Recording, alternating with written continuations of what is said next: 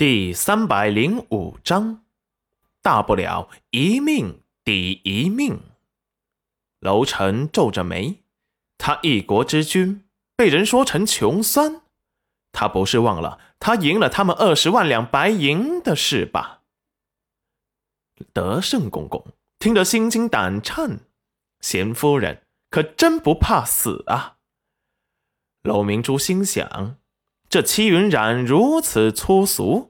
这君哥哥怎么会喜欢他呢？肯定是为齐玉露挡灾的。裴元君也唇角微勾，心情不错。连日来被娘子疏离的态度，弄得心底满是的阴霾慢慢散去，浑身舒畅啊！怎么，明珠公主身为一个公主，金枝玉叶的，不值十万两白银吗？就算按黄金论金卖，十万两也是值得的。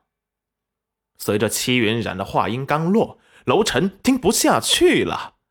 他是拿不出十万两吗？他是听不得那句穷酸。他把公主比作什么？是可以随意买卖的畜生吗？楼臣实在听不下去了。第一次被一个女子起得七窍生烟。以前后宫那些嫔妃，哪个不是对他恭恭敬敬的？德胜，把十万两给贤夫人。楼明珠眼底也闪过杀意。戚云染，德胜公公心惊胆颤的，立即把数好的银票递给戚云染，就怕他再说出什么惊人之语，到时候皇上。不能惩罚他，回去之后，他可就惨了。他现在只希望戚云染能看在他给银票利落的份上，少给皇上顶撞几句，不然回去遭殃的可能就是他这个贴身大总管。戚云染接过银票，数了数，正好。好了，既然你们把银票给结了。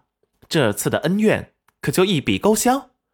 不过我丑话说在前头，下次再来这种绑架，我戚云染才不管你是什么东西，先打死了再说。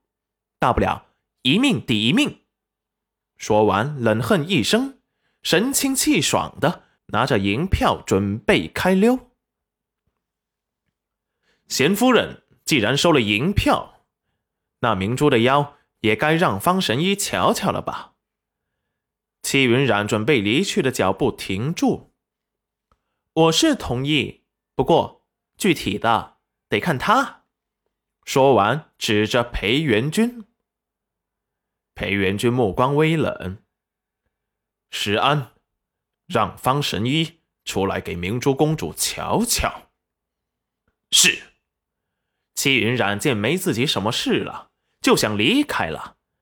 此时，楼臣突然出声说道：“贤夫人，既然答应了，那朕就把明珠公主给放在裴家了。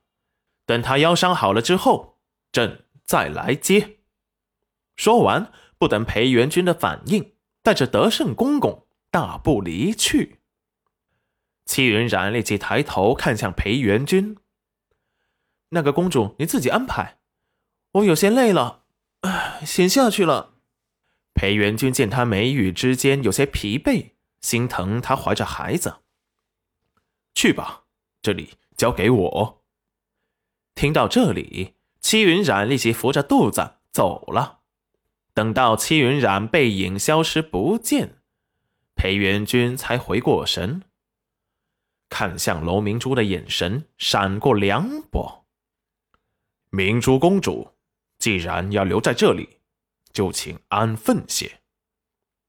这时，石安接到裴元君的暗示，故意上前说道：“公子，那齐玉露逃了。”楼明珠竖起耳朵听，虽然他们说话很小声，但是楼明珠还是听到了。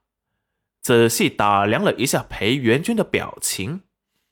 见他并无异色，仿佛早就知道了一般，楼明珠心底一沉，这下他总算知道了，齐云染真的只是个替身。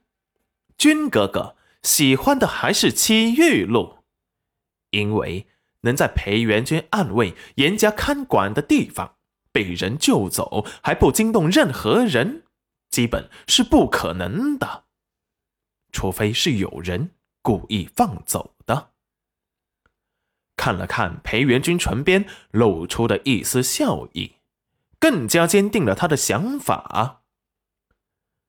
这事的戚云染不知怎么回事没死，君哥哥为了顾及他的名声，故意拿戚云染当挡箭牌，故意把戚玉露送到他的面前，就是想要他放松警惕，等他把戚云染杀了之后。他们再站出来指证他。